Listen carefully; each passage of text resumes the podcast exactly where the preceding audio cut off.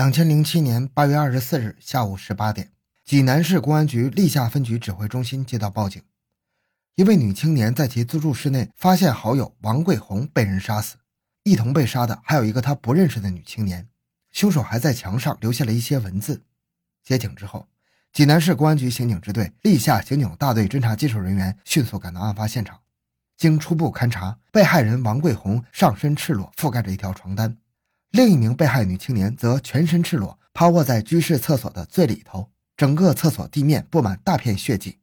两名被害女青年均是被凶手极其残忍的持刀剖腹，脏器吐露。经过现场勘查，提取指纹两枚，鞋印、赤足印各一枚，已被使用过的红色铅笔一支。杀人工具是一把新厨刀。电脑桌上斜放着一个百年龙断牌的不锈钢厨刀的包装盒。最为奇特的是，在墙壁上有几段红色的文字字迹。欢迎收听由小东播讲的《一天之隔两起命案，三女被杀，四段红色文字，凶手究竟是何人？回到现场，寻找真相。小东讲故事系列专辑由喜马拉雅独家播出。墙上一共是三段的红色文字，前两段呢挺长，一千七百多字，我就不念了。大概内容呢像是一封日记，又像是一封绝笔信，有点像要死之前的遗言。现场的第三段文字比较短，写的是：“相见时难，相濡以沫，不如相忘于江湖。也许是最好的邂逅，就是微笑着擦肩而过。”两千零七年八月二十四日凌晨。另外，在现场纸箱上占有一张白纸，上面用蓝色铅笔书写一段文字，是现场的第四段文字，写的是：“你好，对不起，吓着你了。你很清楚你们是做什么的，所以为了不给你惹麻烦，请你配合。一，看见时别大喊；二，发现后四十八小时之后再报警，否则听到风声后我会回来找你的。谢谢合作。”专案民警通过走访调查，初步查明死者王桂红。在济南无固定职业，表面上是以家政服务为名，实际却是暗地里从事卖淫活动。这次被害应与其接客卖淫有关。凶手王桂红并不认识，应该是通过某种方式联系之后，来到了王桂红所住地址，先进行苟合，再实施杀害。其后，另一位被害者应当与凶手熟悉认识，被其叫来后实行杀害。凶手在犯罪现场留下四段手写的留言文字，表述变态心迹，在济南刑警印象中尚属首次。专案民警由此形成共识：这是凶手作案后故意滞留现场，面对两具被害尸体即兴宣泄。他专门选用红色铅笔，用自己杀人作案的厨刀削笔头，急书狂写，笔头钝了就削，削好了再写，真是胸中快垒，一吐为快。他写的很从容，很畅意。语句结构也较为流畅，特别是墙面上那两段大的文字，凶手应当是一气呵成的。等到手术文字全部写完，凶手的心态、情绪也逐渐平和缓解下来。第三段手术文字应该是写给第二位被害人，也就是他熟悉的这位女性的告别赠言，可见二人之间相识相知、熟悉程度绝不一般。第四段手术文字应当是凶手在杀死王桂红后书写。他在与其聊天时，得知王桂红有伙伴与其同住此屋，故而留下了这段文字。凶手现场手术留言中出现较多的文字中有宗教、女孩、电脑、键盘、原罪、十字架、好梦，可窥其心态之起伏，并反映出从事职业之特点。凶手的文化程度应该在大专以上，而且是一位网络玩家、QQ 高手。平时的爱好可能喜欢读网络小说，爱看电视、电影。思想活跃，联想丰富，人前人后性格迥异，外表是水面如镜，内心却暗潮汹涌。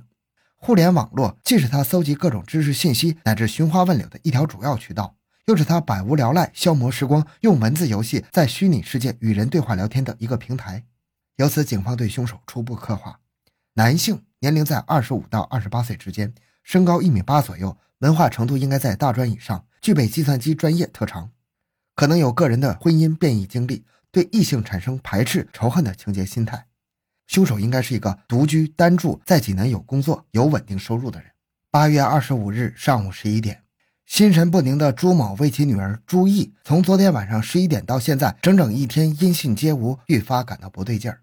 于是他拨通了亲家周某的手机，说朱毅二十四日早晨八点接到已经协议离婚丈夫周彬彬的电话，相约在解放桥路口见面。中午十一点，朱毅说他的手机欠费停机，然后就再也联系不上了。朱某还说，他多次拨打周彬彬的手机，可也一直关机。两个孩子会不会出什么事儿了呢？闻听此言，周某立马从潍坊市往济南赶。下午十七点，周家和朱家一共六人来到周彬彬在天桥区的住处。两室一厅的住房内空无一人，朱毅和周彬彬都不在。周朱两家在客厅沙发上坐下来，商量着如何尽快找到朱毅和周彬彬。周某的外甥张某想喝可口可乐，就走到冰箱前。拉开冰箱门，抬眼一看，一只人手赫然入目。大吃一惊的张某赶紧叫来其他人一起确认。大家稍稍镇定之后，商量决定由周某打电话给公安机关报案的时间正好又是十八点整。经警方勘查，冰箱内发现了死者的其他肢体，死亡时间是七到十三天之前。根据家属提供情况，警方了解到，周彬彬时年二十八岁。在某公司从事网页设计工作。朱毅，二十七岁，二零零六年十二月与周结婚，次年五月协议离婚。八月二十四日上午，朱毅接到周彬彬电话，双方约在解放桥见面。中午十一点，朱毅母亲给其打手机，朱毅说他和周彬彬在一起，中午就不回家吃饭了，并说自己的手机已经欠费关机了。当天，朱毅父母一直等到半夜也不见朱毅回来，拨打周彬彬的手机也是停机。后来因为朱毅失踪，引发了两家一起出动寻找，但是冰箱内的尸体不是朱毅的。经过专案民警的多方排查，进一步确认，周彬彬于八月二十四日、二十五日两天没去单位上班，其手机也是关机两天。其前妻朱毅却已失踪，而朱毅前去会见周彬彬时，从家中将自己的身份证和存折等物品一并带走。经查。其在招商银行存款近十万元，近日内并无存取记录。同事反映，周彬彬本人性格内向，喜好读书，文笔不错，计算机能力业务较强，平时无事一般不与外人交往，总愿独自的在家通宵达旦的上网聊天。在虚拟的网络世界中，他口若悬河，舌战群儒，直到对方表示折服，他这才得意的退出网络，重返人间。根据摸排走访调查所得。八月二十五日，专案组初步确定周彬彬为重大犯罪嫌疑人，迅速组织警力查找抓捕。仅隔一天，历下、天桥两区相继发生特大命案和碎尸案。济南刑警综合各方面情况判定，两案应为同一人作案，凶手就是周彬彬。参与历下专案侦查的刑侦支队一大队李立新探组，通过对案发现场凶手遗留的厨刀包装盒的调查，发现这种厨刀市区内只有家乐福超市出售。同时，搜寻到一名可疑男子于八月二十三日下午三点左右在家乐福超市购买厨刀时的超市监控录像片段。周彬彬父亲看到录像后略有迟疑顾虑，经过侦查员的耐心说服，他终于承认录像中买到的男子就是他的儿子周彬彬。刑警支队文检室对周彬彬笔记与立夏杀人现场的留言笔记进行了对比检验，最终作出同一认定，为八二四八二五。两起特大杀人碎尸案件的成功串并提供了坚实的证据支持。八月二十六日下午，天桥八二五专案人员带领朱毅父母来到八二四立夏案发现场，经辨认，那具姓名不详、身份不明的死者正是周彬彬的前妻朱毅，从而更加证实了周彬彬就是特大杀人碎尸系列案件的犯罪嫌疑人。八月二十七日上午，警方锁定犯罪嫌疑人周彬彬正在烟台市。时任刑警支队副政委王洪涛，时任一大队队长徐克敬亲自率领天桥专案组民警前往抓捕。八月二十七日十六点，犯罪嫌疑人周彬彬在烟台市福山区落网，并于当晚二十二点被押解回籍。经审查查证，周彬彬因为感情问题与朱玉离婚之后，终日郁闷烦躁，乃至心理变态扭曲，从而对女性格外的排斥和仇恨。于是八月十二日，通过网络。找来一名以家政服务为名的卖淫女汤艳玲，在其住处与其苟合一夜之后，持刀将其杀害并碎尸。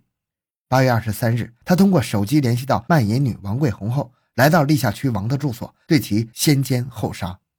稍后又骗来前妻朱毅将其杀害，并手书四段心路历程。显然，周彬彬的情感世界在虚拟与现实中失衡。即便婚变，凭借良好的教育背景和文学修养，他其实也不难开始新的感情生活。是什么让他选择了毁灭，给自己和死者家人带来无尽的痛苦呢？在他的四段留言中，我们看到了他在经历了生活的荒凉婚变之后，无力解脱，坠入了深渊的轨迹。好，这期案件就讲到这里。小东的个人微信号六五七六二六六，感谢您的收听，咱们下期再见。